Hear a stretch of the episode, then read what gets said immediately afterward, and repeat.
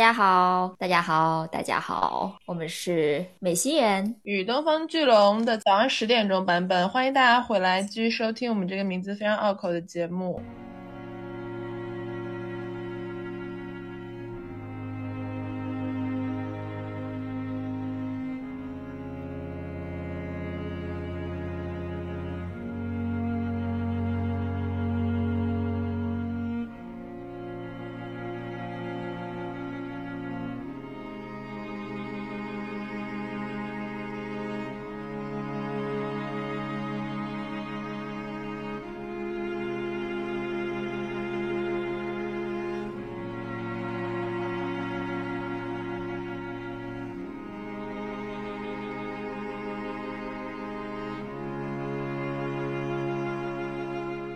今天呢，就是想要聊一聊特德·江的小说《你一生的故事》这本小说，它原文只有七十多页嘛，但是这七十多页的小说呢，就后来也被改编成了电影《降临》。你一生的故事主要讲的就是一位语言学家遇到了外星生物七只桶，然后慢慢的学会了他们的语言，并且在掌握这门语言的同时呢，也掌握了他们的思维模式。在他们的思维模式里面，时间是非线性的。他可以同时看到过去、现在、未来所发生的所有的事情。用人类的话说，就是他掌握了这种预知未来的能力。在他知晓了自己的命运，甚至能够预知到自己女儿的死亡的这么一个情况下，他会做出什么样的选择呢？那这就是这本书主要讲的内容。所以今天的话，我们就是想结合这篇小说以及电影来聊一下这个故事，告诉我们大家的一些人生道理。作为抛砖引玉来讲，我先分享一下我自己对于这个文本和这个改编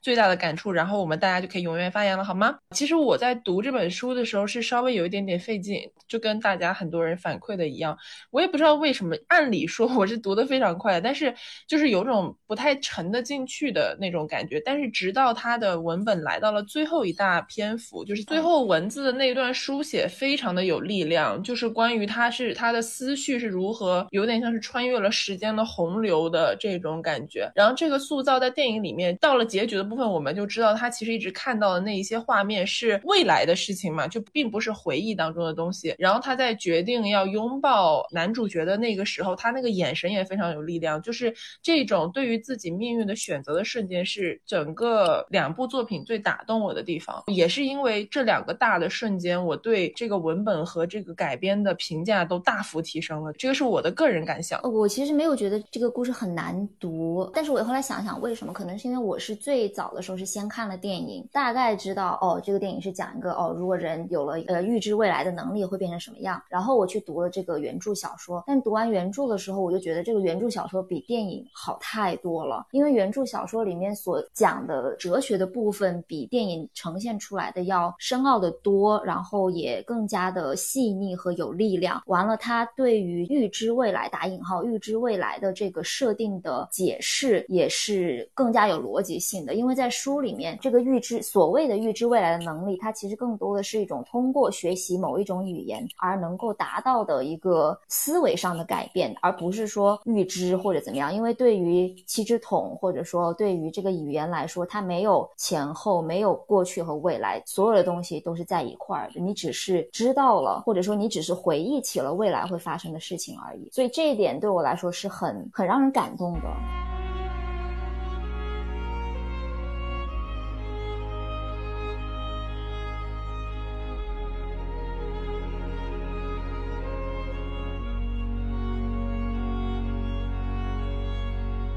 我提个稍微具体一点的问题，就是因为书里面也提到了一个自由意志的问题，就是说在人们讨论到所谓预知未来的能力的时候，经常会有一个悖论，就是说啊，如果你知道了未来的话，那你肯定就是可以通过你的自由意志去做出一些改变，这样的话可以改变你的命运。不知道大家是怎么样看待这件事情？就是说你是相信人的命运是被决定好的呢，还是说你是相信自由意志的？我的感觉是，就是说特德·江的意思是他那种母亲他在。最后他知道他的女儿其实是在二十五岁的时候是要死是要死去的，但是仍然要生这个女儿的话，虽然人在知道自己的未来以后，但是他仍然选择执行这个未来，其实这个他仍然是有选择的，他选择执行自己已经定好的命运，这个地方其实是有自由意志的。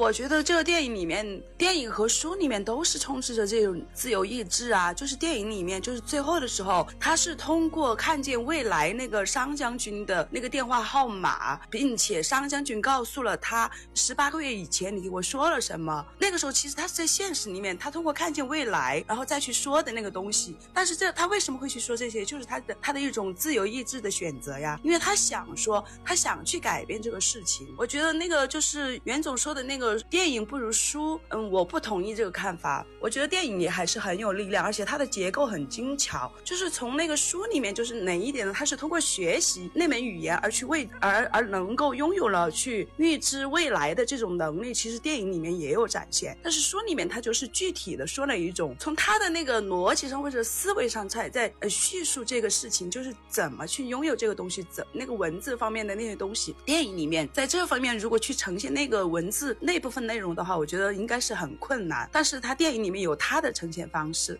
说的很好，我也觉就是同意，就是说电影它的那个展现形式其实跟书里虽然是不一样，但是内核还是很很一致的。因为这本书这个文字，像大家也说了，就是说它因为是有两条线嘛，完了之后又有一个很复杂的这种所谓预知未来的能力这个设定，电影展现出来其实还挺费劲的。我觉得改编拍的就是已经还不错了。不过我们可以待会儿仔细的聊一下，就是文本跟改编的这个电影改编的这个问题。我就接着刚才蘑菇说的那个吧，就是他说因为。那女主是在知道所有的情况下，仍然选择，这个是体现她的自由意志。看完这本书和那个电影之后，呃，我对于这个这个事情的看法没有那么焦虑了。我反而觉得他在说的是，其实有没有 自由意志这件事情没有那么重要。你即使不是凭你的自由意志做出选择，你即使是在知道了呃未来发生的事情会怎么样的时候，你仍然可以享受那个当下，仍然可以像像书里说的，就是你其实是一个知道了剧本结局的演员，但是你仍然可以扮演你你。你这个角色，然后去做你应该做的事情。我为什么会觉得是这样？是因为那个这个书也好，电影也好，它呈现感觉都是，它会强调一个点，就是你在知道那一刻的你的未来或者你你你的走向的时候，其实是你在整个这条时间链上，你知道的是每一个点，而不是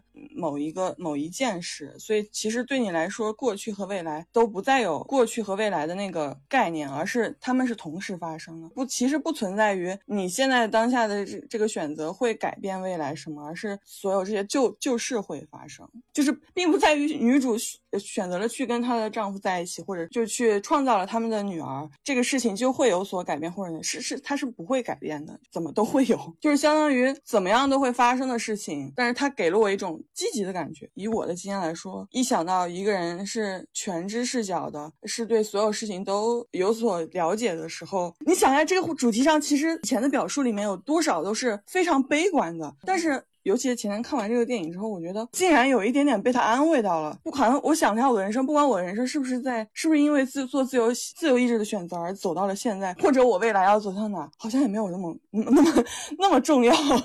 就是就就随他去吧，让我对于未来不知不确定这件事情感到那么焦虑。就我觉得，尤其是书里面，因为真的很有力量嘛。你就你去看他作为一个很就是知道了一切，但是非常平静的一个母亲的形象。就是给他女儿写信的这样一个模式，把他一点一点写出来。然后我觉得那种平静真的是非常有有力量的。他到最后那个结局，好像是说我去花了一些力气，或者说我鼓起了一些勇气去做了这个决定，说，呃，OK，我要一个女儿。但是如果以他那种口吻啊，在书里那样写出来的话，感觉真的是非常非常的平静。我我会觉得他知道了这一切之后，他变成了一个对什么事情都能看淡，然后他看到了这些苦难的结尾，他还。是觉得说，OK，我可以接受这一切，然后我平静的去，嗯，消化这一切，然后我觉得我还是有勇气去，就去经受这一切。就对于他来说，这好像不是一个说我要鼓起，嗯，所有的勇气说我要在此刻做一个决定，我要生下一个女儿，而是说。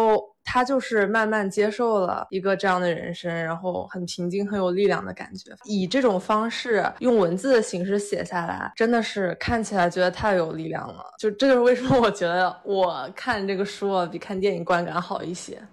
我也想加一句，我是在看到书的最后的时候看到了，就是嗯，作者给每个小故事就写了一段他的感悟或者他的创作初衷。不过它是英文的，我就稍微读一下。就是作者的话很好的总结了刚刚大家所说的那种那种治愈感，就是反而知道了自己的结局，并没有那么焦虑。作者就是这么说的，他是说：Be patient, your future will come to you and lie down at your feet like a dog who knows you and loves you no matter what you are。给我的感觉来说，就是你做的每一个决定。也好，不管是错的还是对的，你知道了未来，或者你没有知道未来，但是做出决定的你，就是才是让你成为了今天这样一个你的你。其实是肯定了，就是自己走来的每一步，不管是对或者是错，都是正是因为这些对或者错，才会有今天的你。这是我的感觉。银河树之后啊，钻钻，你你说出了我非常想补充的 那段话，就是因为我我看的那个中文版里面也有那一句话，就是呃，我给大家也念一下吧。这句话是冯内古特给五号土场二十五周年纪念版所做的简介中所写的话。他想说：“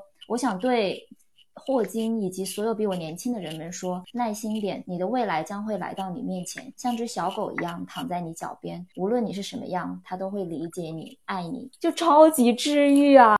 就是你刚刚提到五号土场，为了做功课看了一下特德江的采访，有提到就是把这个倪医生的故事和五号土场两个对比，他就是认为五号土场就就是描绘的前景比较就是阴郁嘛，就传统的就是那种宿命论，就是好像我们绕不开一样，悲伤伤势什么的不可避免。特德江给我们带来的这个故事，它是一种积极向上的，就最重要的一点是，即使呃主人公他知道了结局，他当下的选。选择他那个接受不是被迫的，我们可能一直觉得就是知道了结局就会有一种被强制去做选择的那种，要么就是你强制被做选择，要么就是你不甘于被强迫，然后做出别样的选择。就比如说他呃意识到自己女儿在二十五岁会去世，他就选择不生这个女儿，就是好像是对呃命运的一种反抗。在这个作品里面，他不是这样的，看似是他被迫接受，其实他不是这样，他当时的选择。并没有违背他自己本身的意愿，他是乐于去做这件事情的，他是他是自由的。当时他是选择了承受这一切，给了我很大的鼓励。就像人最终的结果就是死嘛，但是你做所有的选择，在做所有的选择的过程中，你是自由的。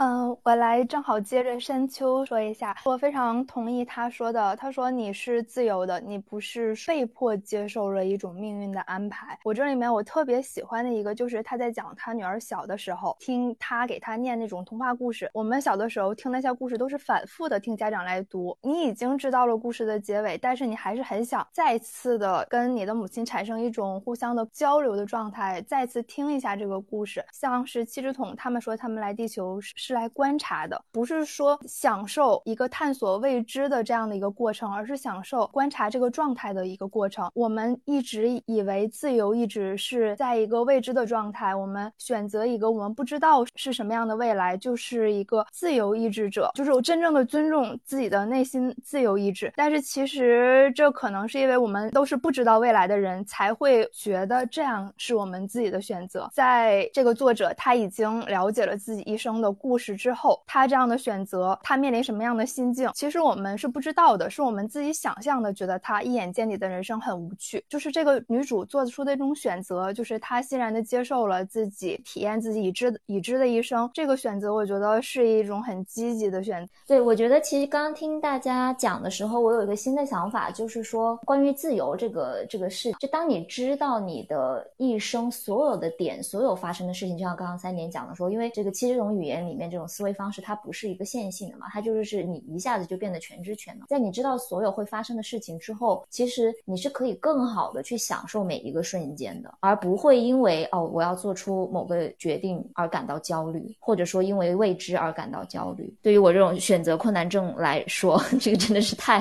太让人羡慕了。我觉得是因为在你一生的故事里面，这个故事的大的逻辑框架设定有一个很好的前提是说，我们的世界其实是非线性的。就是说，七之筒的语言之所以会给女主角带来这么大的冲击，或者是给整个语言学，我们后续会谈到嘛，带来这么大的颠覆，是因为人类的语言是有因果关系的，就是它是按照时间线性流动的。这就是为了我们之前看到的涉及到关于选择命运未来等等这样的作品，尤其是电影。影作品里面的时候，所有的主角其实都很焦虑的，想要改变一些什么，因为他们相信有因必有果，就是说我在 A 时间点做的事情会直接影响到我后续 B 时间点的发展，就是我现在做的事情能够改变未来。就我觉得这个是一个很大的前提，因为如果没有这个因果关系，就像是七种的语言带给我们的启示，或者说时间的流动，它并不是完全按照人类的想象当中是一个直线性的往前流动的话，它其实你看待世界的角度和。思维方式就会完全的变化。为什么之前的那些电影主人公都拼了命的想要改变一点什么？是因为他们觉得不改变现在，我的未来就会按照就可能不太好的那个样子去发展。所以这个是我的一个小小的感想。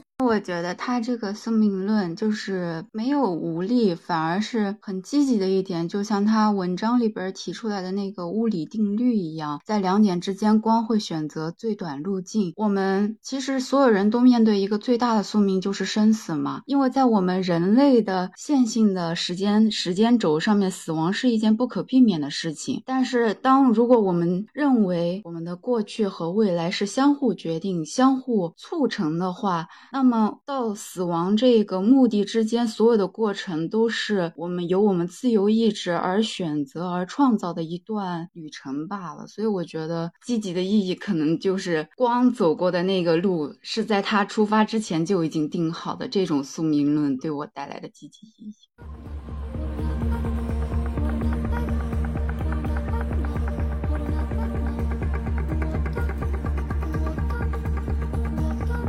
啊，因为我们刚刚也在宿命论，就是关于时间和语言线性的这个问题上面讨论过了嘛。所以其实在这本书里面，它的一个它是一个科幻小说，它最大的一个科幻的因素在于关于人类的语系和七只桶语系之间的区别，以及七只桶的语言它带来的不同的思维方式。所以我们现在就是要深度来剖析一下七只桶的语言。呃，我觉得关于语言的这个部分，其实是我最感兴趣的。他不是也提到了一个语言学里面的概念吗？概念其实是叫做语言相对论。也就是说，当一个人去说一种语言，或者说使用一种语言的时候，他就会采取一种语言的思维模式。而你去换另外一种语言去使用的时候，你的思维模你的思维模式也会跟着变换。然后这一点其实是整个小说里面的一个它设定的一个基础吧，因为。这个语言学家就是女主人公，她就是因为学习了七只桶的语言而改变了她整个人的这个思维方式，改变了我们作为人类的一个线性的思维方式，变成了一种非线性的。所以，首先我是想说这一点，因为我对这个语言的，就这个语言相对论，我我自己的感触还是蛮深的。就我觉得我在说不同语言的时候，我整个人的状态、我的心理、我的动作、我表现出来的气质是完全不一样。完了之后的话，可能简单的说一下。这本书里面，或者说这个电影里面，呃，讲述的人类语系和七只桶语系最大的两个区别。第一个区别就是像我们刚才讲的，人类的语言一直都是线性的嘛，因为我们的这个思维方式是线性的，呃，有因必有果的这么一个状态。但是七只桶的语言的话呢，它是一团聚集在你面前的，所以它是一个非线性的一个状态。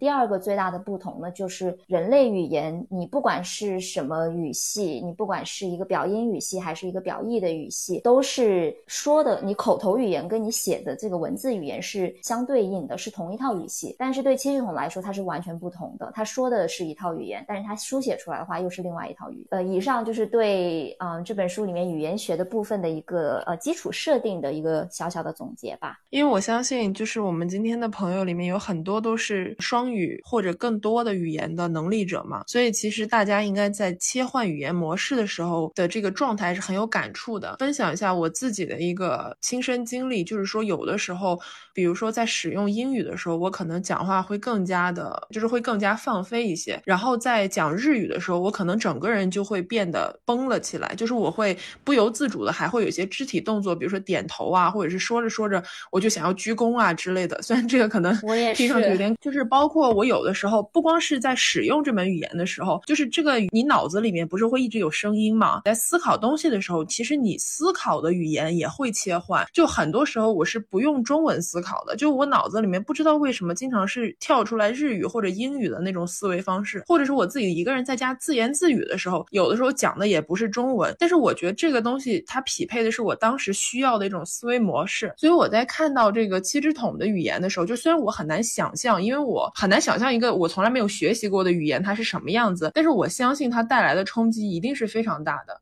哦，我说一点，就是我我之前有关注过的一个心理心理咨询师嘛，就是简历里，当时我记得他在他自己的博客里面有说过，他说心理咨询其实是跟语言是相关的。他当时是在国外，因为他能接触到的心理咨询的那资源来讲的话，是英语的会比较容易得到。然后他当时在国外做了几次英语的心理咨询以后，他就觉得他英语的这个人格已经很健康了。但是他有一些就是需要心理咨询来整理的部分，是在中文的这一部分人格里面，就好像没有得到治疗，或者是没有得到开解。然后他当时就是觉得，可能连人格都是跟语言相关的，就是会有相对独立的一部分人格是放在英语中，然后还有一部分人格是放在中文里面，就是一个小的事例吧。刚才提到那个嘛，就是说感觉每个语言有不同的人格，在做心理咨询的时候，突然给了我一些想法。因为我就是我中文、英文、韩文都做过 心理咨询，我会觉得说，可能因为像龙总说到的嘛，就他说日语的时候会不自觉的整个人变得稍微有一点绷起来。啊、我说韩语也是，然后我说韩语会觉得在使用这种类型的语气表达。怎么说呢？就会把那个情感表达放在最后，然后一切的情感都会变得非常的含蓄。所以我如果用韩语做心理咨询，我也会很收着我的情感，没有办法把它很开放的说出来。但是用中文和英文的时候就完全没有问题。所以我觉得这个行业确实会影响人的这种一种人格吧，或者说是情绪表达，而且是一个真的是全方面的，包括呃，我用韩语的时候可能会整个人都变得相对比较的。内向和拘谨，但是用中文的时候就会比较开朗，用英文的时候更开朗，可能确实会有这样的一个区别，而且思考方式也会有很大的区别。就我觉得这个就是只要是多语言学习者应该都能感觉到。所以当时看这个书的时候就觉得啊，果然就是还是思维会被这样的语言去影响，因为如果你用那种方式思考的话，好像整个人都会沉浸在那个模式里面，无法自拔的样子。没错，就是我觉得书，我他一开始对他这种所谓预知未来的能力的解释，比电影更有说服力。因为书里面他是用了这个语言相对论的，呃，以这个为基础的去讲。也就是说，他其实并不是说掌握了某一种超能力，并不是说我掌握了一个可以预知未来的能力，而是说他只是切换了他的思维模式。就像书里面说的，说好像我们在看哈哈镜一样，我们看到的哈哈镜跟个七只桶看到的哈哈镜里面看的内容，看到的是同样的东西，只不过是不同的形态而已。刚才龙总也说，语言的话有时候也是只是需要表达感情的。然后对于我个人来说的话，就是我们工作经历上，关于一个合同可能会涉及到外方的话，可能会有中文和英文两个条款嘛，但同时涉及到中方和外方他们的法律差异，所以我们一般也会在呃合同中约定，如果说关于这一个合同条款发生争议时，我们要以中方还是以英方的翻译为准。所以的话，有时候就是语言的话也会是想要表达准确性的，但是呃，我觉觉得从这本书来看的话，我觉得呃比较让我惊喜的是，我觉得在语言这点上来说，是特德·江有一点对整个宇宙的话有一种比较乐观的精神。因为从《三体》来看，三体人最后他们是不需要用语言交流的，他们是直接从脑电波交流。那么，然而其他的科幻片中也很少会描述人们对于外来星他们语言的他们是怎么产生的。嗯，我觉得这其实也是跟《三体》有一个黑暗森林法则嘛，就是说如果相对于地球人，就是外星人，他们语言我们是需要知道吗？是不需要的，因为在黑暗森林法则里，我们只需要关系就行了。但是在特德江里，我觉得他的这个宇宙观还是比较乐观的。他就是说，还是会描述呃七只桶它的一个语言关系，同时这个语言也帮助女主有一个预知未来的能力嘛。这一点其实觉得我对是蛮惊喜的。那既然因为你说到特德江嘛，就是我不知道大家有没有看那本小说集里面其他的几篇小说，或者说读过特德江其他的作品。我觉得他是对语言非常着迷的一个人，在他很多的那个作品里面，他都提到了这个语言的力量，包括说有一篇是讲那个人偶的嘛，他的里面甚至就是说把语言变成了一种，它不是叫命名学嘛，就等于说当你给一个物体以名字之后，你用语言就可以去激活它，赋予它生命，或者说。赋予它怎么样的一个能力？在另外一篇里面，就是叫《领悟》的那篇小说里面，就是讲那个人的大脑被激活了之后，就是变得有超能力一样嘛。然后那个人他想做的事情也是说，我想要发明一套全新的语言，可以解释宇宙万物奥秘什么什么之类的。特德江这个人，他就是对语言有很深的这个感情，听上去像是文科生的胜利。大家觉得这个是胜利吗？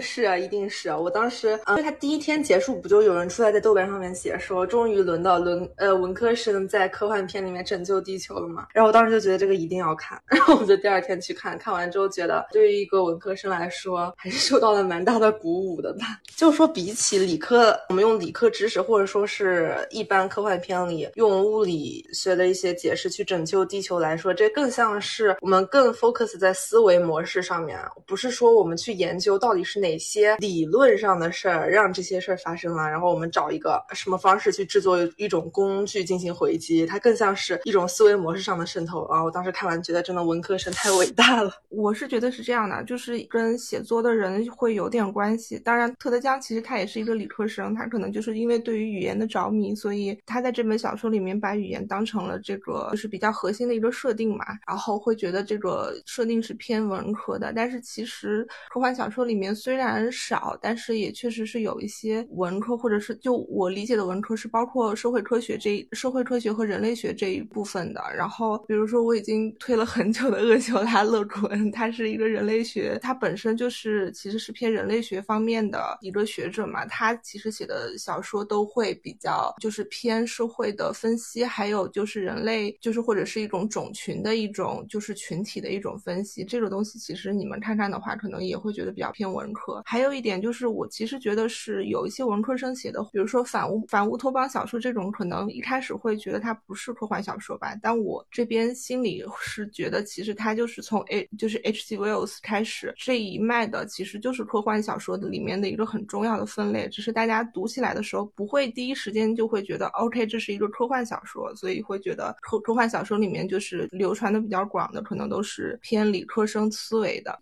其实我个人感觉是，与其说这个是文科生的胜利，倒不如说它是一个跨学科的胜利。就是因为我一直都觉得文科理科它其实不应该分家，因为种种原因，它就是在我们的这个教育体系里面它是分家的嘛。但是我觉得就像这本小说里面它表达出的这种感觉，就是说其实科学跟人文学科它并不矛盾。就是我们说语言学，它听起来像是个文科内容，但它其实某种程度上也是一个科学，因为科学是什么？科学就是一套。能够自圆其说，或者说有逻辑的去解释一些宇宙的这么一一个系统嘛？那从这个角度来说，语言学它其实也是这样的一个系统，它也是有自己的逻辑在背后的。嗯，这本书里面它也讲到一些那种所谓的科学常识，像是刚才也有朋友提到的那个折射的问题嘛。就是我我以前是不知道折射这个那个理论的，就是说那个光其实是先是预知了终点，它才这么走的，而不是说它走到水里面就变折射了这样子。然后我觉得他能够用文字把这个理论讲出来，能让我看懂，我就觉得啊，那这就是一种跨学科或者说两种文科理科的这个结合。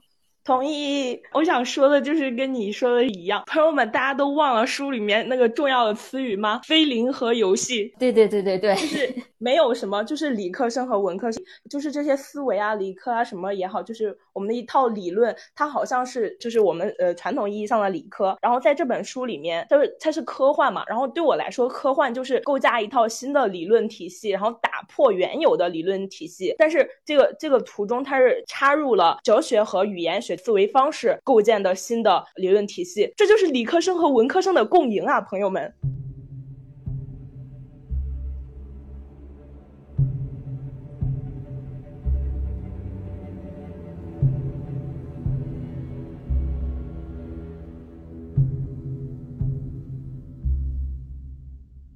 好的，朋友们，对，我们现在来到了第三个部分，就是聊一聊这个原著和改编之间的区别。然后还是我先来抛砖抛砖引玉吧，就是我觉得。原著是一部非常好的作品，电影改编也非常不错。但是我觉得这两个作品之间，他们表达的主题是略有不同的。可能像刚刚大家已经提到过的，因为原著其实是一个非常以小见大的作品，它只有七十页嘛，但是它是非常从个人感受和个人就是自我剖析出发，然后提供了一个比较大的哲学论点或者是一个新的科幻理论。但是电影在改编的时候，它毕竟是一个大制作的电影，而且它涉及到外星人、七只桶这种。话题，所以可以想见，如果他完全从个人出发，他的改编会有一些难度。所以最后电影的着重点其实是选在了，就是说所谓的外星人降临，稍微有一点点末日氛围，然后由这个女主角她还是做了一些类拯救世界这样的行动的这么一个角度出发，然后可能会把重点也会放在了就是七只桶的到来如何让我们学会沟通交流合作这个点上面。这个是我的一个比较大的感触，然后想听一听大家对于改编版本。的一些想法吧。哦，我是这样的，就我我我先说一下我的阅读顺序，我是那个先读的书，然后去看的电影。呃，首先我是对科幻小说改电影其实是比较苛刻的一个人，但是这个电影就是它作为一部科幻电影，它做的相当不错，就是那种科幻的那种陌生感，它做的非常好。然后它添加的那些东西，我觉得是必要的，因为毕竟电影它有它有那些时长。然后其实特德江他提供了很好的框架，但是他这个框架里面的内容其实并。不足以填满电影的这个时长，然后他加了一些东西，我我是很理解的。唯一不太舒服的地方是，就是说，首先第一个是他加的这个东西，其实跟特德江的小说没什么关系，因为特德江其实他自己在小说里面是不太提中国的，而且他加的中国的东西也比较刻板印象嘛。我我我会稍微有点不舒服，但是我能理解吧，就是说属于是电影里面就是他必须要完成的一个任务，然后他采取了这种方式去完。完成的话，我觉得也还可以。我当时觉得，那个他在电影里面塑造的中国和俄罗斯的形象，其实是非常好莱坞刻板印象吧，可以说是有一点点讽刺的是，他其实我记得群里面当时有个谁说过，就是他对这两个国家的刻板印象的塑造，其实是正好违背了他在电影里面所宣传的价值观。但是就是一定会有人首当其冲的来在电影里面承担这承担这个类反派的角色，因为七只桶是非常友好的嘛。电影的主题，他想要表达的主题，其实更多的是关于如何沟通、如何协作交流的嘛？怎么样可以跨越语言的障碍，达到一个就是全人类、全宇宙的这个合作？然后我想补充一点，就是刚才提到的这个写作的手法和拍电影最后呈现出来的效果是不一样的。我觉得特德江这篇的小说，它的那个整个文字啊是非常工整的，就你可以说它有点像是一个对称的这种感觉，因为它是两条线。嘛，我在豆瓣书评里面看到了一个形容，我觉得挺贴切的。嗯，他就说，呃，这篇写这篇文章，它的写作就好像是一个呃卷轴，从两边往中间，就从中间往两边打开，或者说从两边往中间卷起来，最后汇集到中间的那个点，就是汇集到了，就是女主人公和她的那个呃那个物理学家他们要决定生一个小孩的那个点。所以有有一种这种非常对称、非常工整的这个状态，但是你其实很难在电影里面展现出来。如果拍成电影的话，那可能会变成像《信条》之类的，会很难懂。所以人类还是一个线性叙事的人类呀。电影里面就是就是有一幕，他不是他们刚开始去的时候，就是他们全部都是穿着那个防辐射的那个服吧。然后呢，他到后面的时候，那个女主呢，她就是就把那个防护服给脱掉了。但是书里面好像是没有这一幕的描写的。其实我感觉他电影里面表达的东西就更多一点，就感觉他好像是在说人跟人的沟通一样的。就比如说把那个七只桶就不要当做外，就比如说两个普通的陌生人见面的时候，其实刚开始。大家肯定都是有防备的，就是会戴着一些面具。如果你真的要跟一个人可能成为真正可以交心的朋友，或者是想跟他沟通的话，你可能就是要卸下一些面具。我觉得这一点，是我感觉电影比那个书表达的东西更多一点的。啊，我是觉得那个七只桶的那个语言文字视觉呈现我很喜欢。我自己在看书想象的时候，我觉得它是一种类似于道士的那种符咒型的那种文字，就是它虽然是写出来一个图案，但它是那种非常动态的。然后它在电影里边是拿了一种水墨画的形式，而且它设计成了一个大型的一个半圆的样子，就非常有八卦阴阳的那个感觉。虽然我不太。太会写，但是写毛笔字的时候，是不是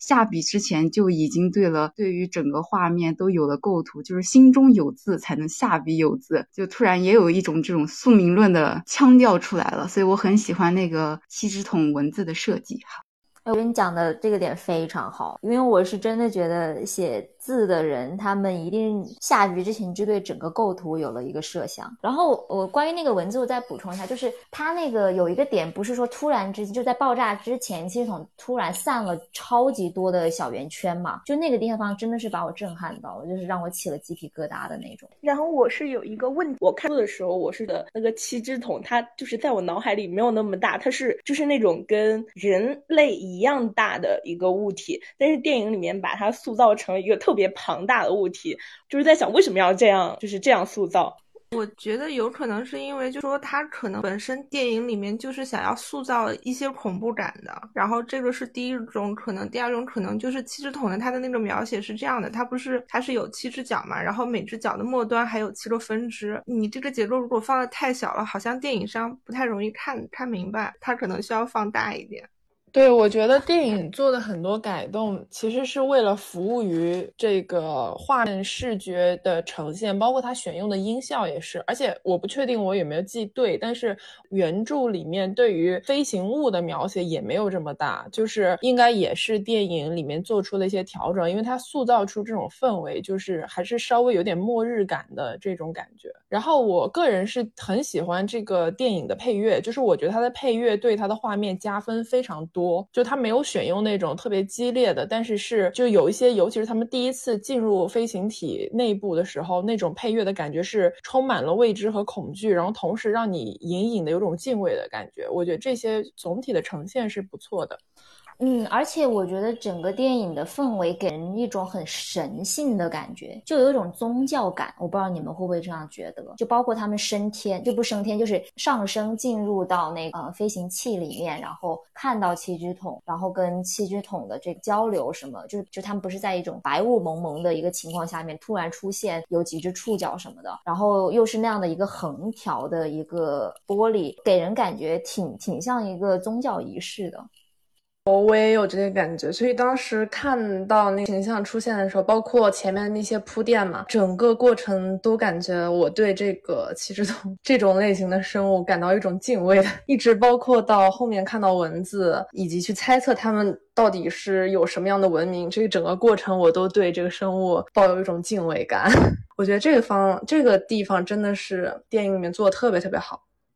我自己觉得肯定是因为电影本身的基调是末世感的，然后因为它一从一开始就在在强调这个末世氛围嘛，不是什么新闻上是如何紧张的局势啦，课上了一半，然后大家就防空警报有声响，大家就人全被散掉啊什么，就是他一直都在营造这个氛围。我记得我记得书里面是有对七十桶有非常详细的，比如它长什么样啊，它是不是有嘴啦，它怎么进食啊之类这些是有一个很具象的描写的。但是其实，在你其实我们看电影的时候，我。我们在很长一段时间里面，基本上自始至终，我们都没有非常去明确的能看到七十桶具体的每一个细节是长什么样的。在那个女主到了高潮之前，她独自进入到飞行器之前，我们看到的都以为以为七十桶是一个树根一样的形形象。事实上，真正独自进入之后，发现它七十桶上面还有豁老高一个那么那么巨大的一个形象。就我我是觉得那个地方是神性体现最强的地方。嗯，包括那个我们人类在跟七十桶对话的时候，七十桶的氛围。里面全都是烟雾啊什么，你就你故意让你看不清这个东西，然后你才会觉得它好像很神秘，它有一点啊，其实我有点东西啊。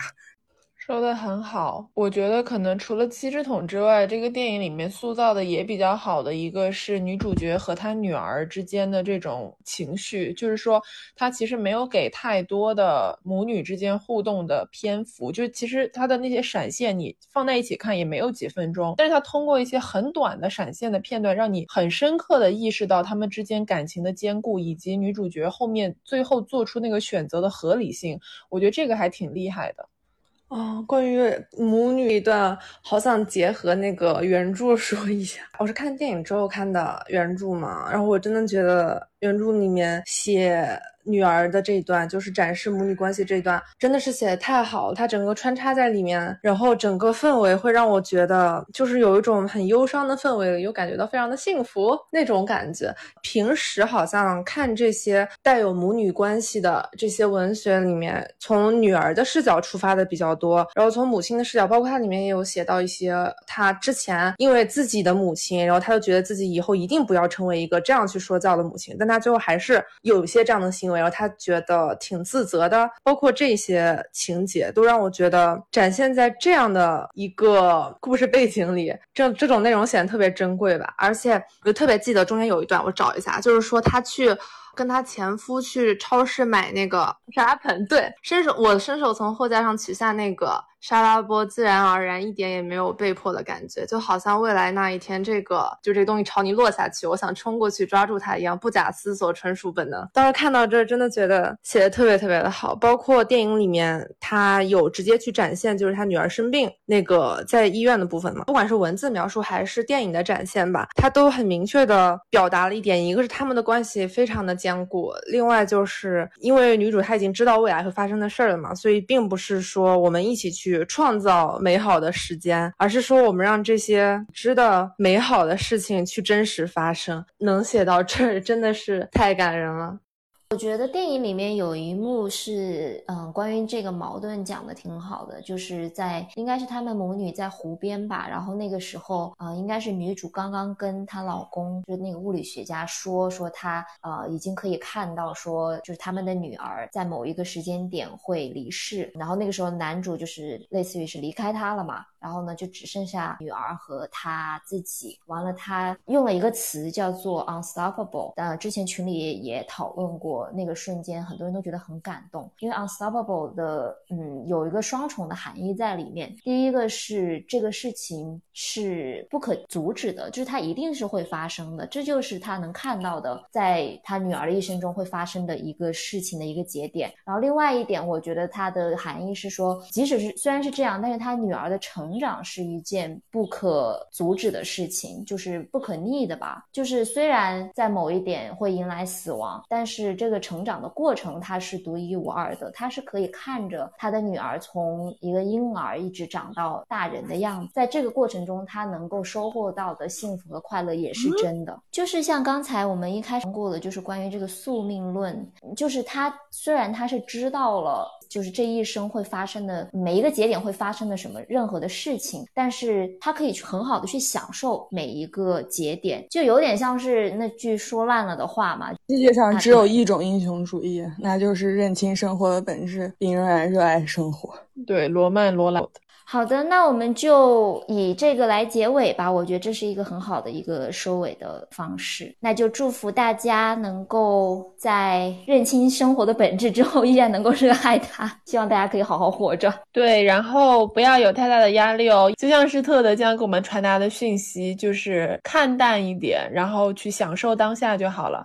好的，那我们就结束今天的读书会啦。非常感谢大家在周六早上的时间抽出时间来跟我们哦，而且今天还是七夕耶！非常感谢各位抽出七夕的时间来跟我们进行这个读书会。现在来到了我们下期预告的时间。下一期节目，我们邀请到了一位非常优秀的独立记者，请他来向我们分享一下他所做过的一些重点报道，以及他是如何走上独立记者这条道路。独立记者这份工作又给他带来了哪些收获和思。思考。下一期节目本周五八月二十七号不见不散哦。如果你喜欢我们的节目，欢迎去各大播客平台关注、订阅、点赞、评论，我们都会看的。也欢迎大家在微信公众号的推送后面给我们进行打赏哦，你们的支持就是我们继续更新的最大动力。在微信公众号搜索“袁宇龙”即可关注我们的公众号，后台回复“听友群”三个字就可以获得我们的加群小助手的二维码喽。好了，那我们就下期再见，祝大家有愉快的一天。So, Hannah, this is where your story begins. The day they departed.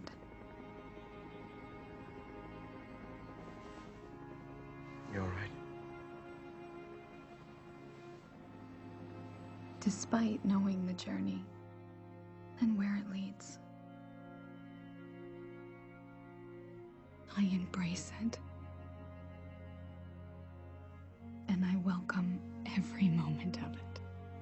You.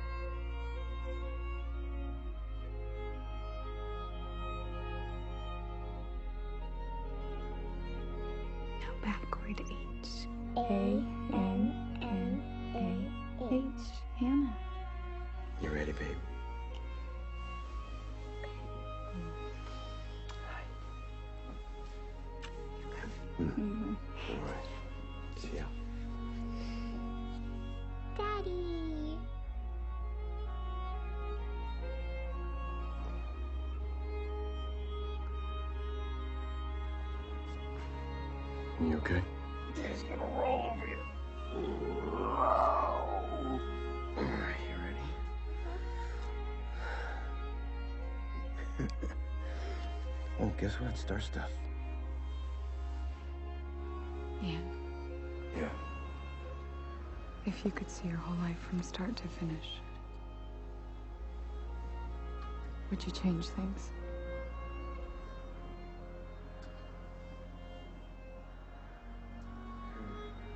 Maybe I'd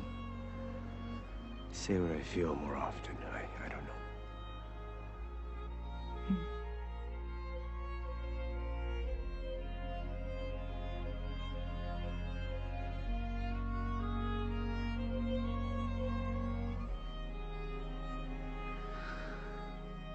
You know, I've had my head tilted up to the stars for as long as I can remember. You know what surprised me the most? Wasn't meeting them.